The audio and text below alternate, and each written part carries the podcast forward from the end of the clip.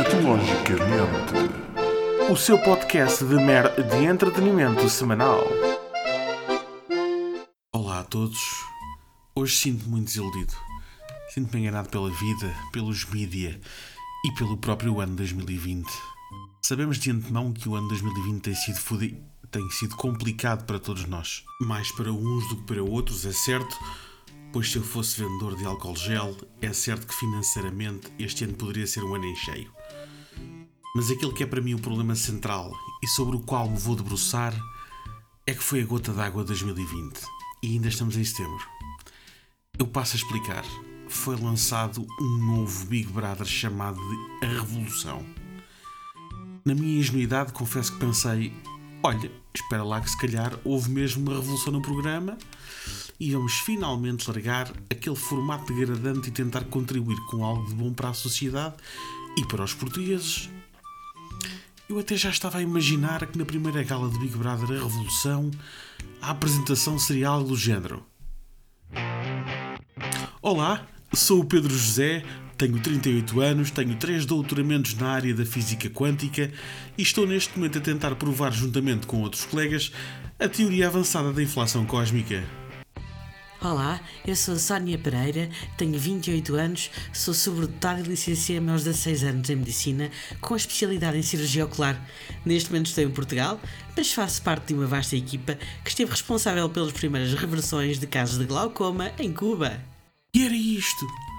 Eu até já estava a imaginar como poderiam ser os especiais, querem ver? Pá, seria algo assim deste género.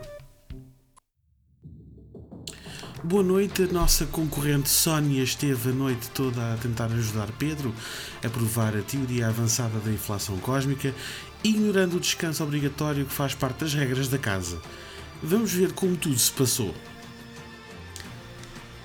Sónia, esta é a voz, que agora não se chama voz porque o estatuto lhe subiu à cabeça de alguma forma e agora auto-intitula-se The Big Brother. Adiante. Sónia, este é o Big Brother. Dirija-se ao confessionário. E pronto, lá ia a Sónia para o confessionário para ser repreendida. Pá, e como castigo teria acesso apenas a revistas cor-de-rosa durante uma semana. Na piscina, e teria de ficar com um bronze equivalente ao Pantone 411U, que é aquele mais acastanhado. Ah, Isto tudo podia ser apresentado não pelo Cláudio Ramos nem pela Teresa Guilherme, mas sim por um erudito, sucessor do professor Agostinho da Silva ou algo do género. E esta era a minha visão.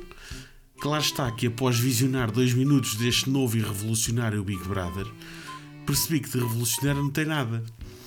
Quer dizer, se calhar tem, e eles apostaram mesmo forte nos concorrentes. Pois vemos bem, temos um concorrente que diz que livros só lê o código da estrada, outro que diz que é multifacetado porque anda de skate, faz skimming e anda melhor de bicicleta do que a pé, uma bardajona do Porto, uma mulher que é viciada na paixão, acredita no amor à primeira vista, embora o casamento dela tenha durado dois meses. Temos ainda uma mãe desmiolada que levou a filha de arrasto, dois putanheiros e para dar contraste ali ao cocktail marado que aqui vai, juntaram um digital influencer meio chalupa. Ora, tudo isto no meio dos gemidos e gritos característicos já da Teresa Guilherme, os quais tenho a certeza de que nenhum português tinha saudades, era mesmo a estocada final que precisava para fechar 2020 em beleza.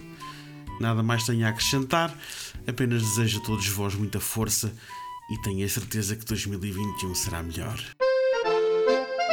Escatologicamente, o seu podcast de mer de entretenimento semanal.